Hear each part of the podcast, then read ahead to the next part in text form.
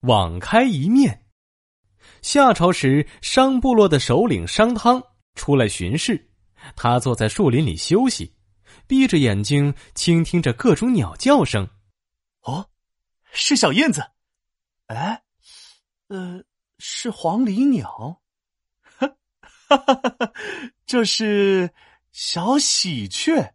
这时，一只小喜鹊落到了商汤的肩膀上，它一边扑扇着翅膀，一边歪着头，好奇的看着商汤。哈哈哈哈！小家伙，你真可爱。突然，鸟儿们呼啦一下全都飞了起来，小喜鹊也跟着飞走了。哎，好奇怪呀，怎么这些鸟儿突然都飞走了？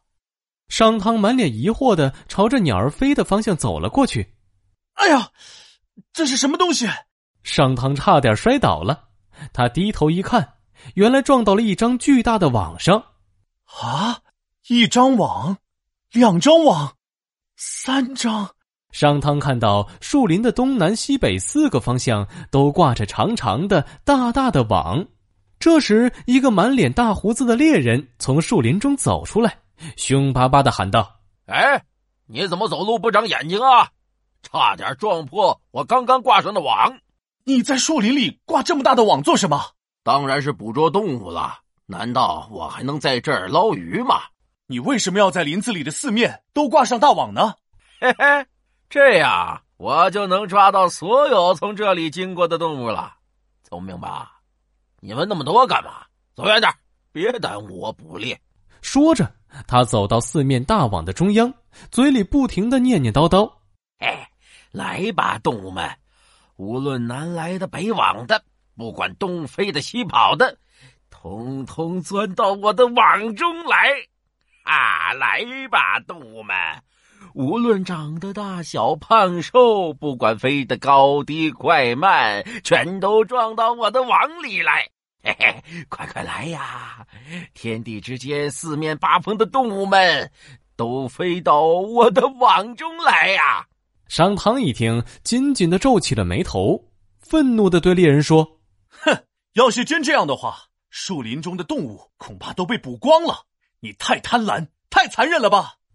猎人满不在乎的说：“动物们既然在林中飞来飞去，便是让人们随便捕捉的，有什么不可以吗？”这时，大网上传来了一阵阵鸟儿悲伤的叫声，它们拼命的挣扎着，却怎么都逃不出去。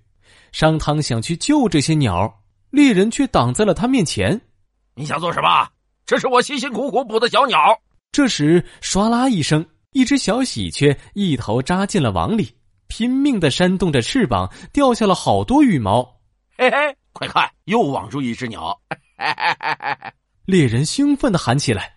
商汤深深的叹了口气：“喂，这么小的小鸟，你也不放过吗？如果大家都像你这么捕猎……”用不了多久，所有的动物都被你捉完了，森林就没有小动物了。那又不关我的事儿。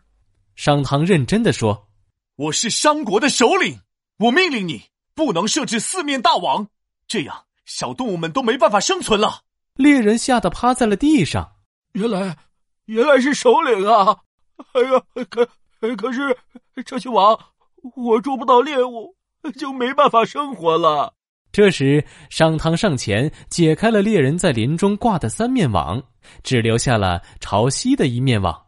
商汤笑了笑说：“喏，我只解开了三面网，还为你留下了一面，可以继续捕猎啊！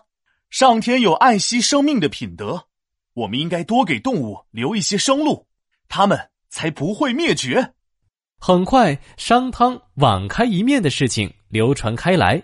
许多部落的首领们听说此事后都非常感动。商汤对小动物都如此仁慈，对人们肯定更加仁爱。他一定是位贤明的大王，我们都应该拥护他呀！很快，几十个部落都归顺了商汤，在商汤的带领下，一起推翻残暴的夏朝，建立了商朝。网开一面这个成语出自西汉司马迁的《史记》，指打猎时猎王打开一面。给野兽们留出一条逃跑的路，不赶尽杀绝。后来用来比喻用宽大的态度对待有罪的人，给他改正的机会。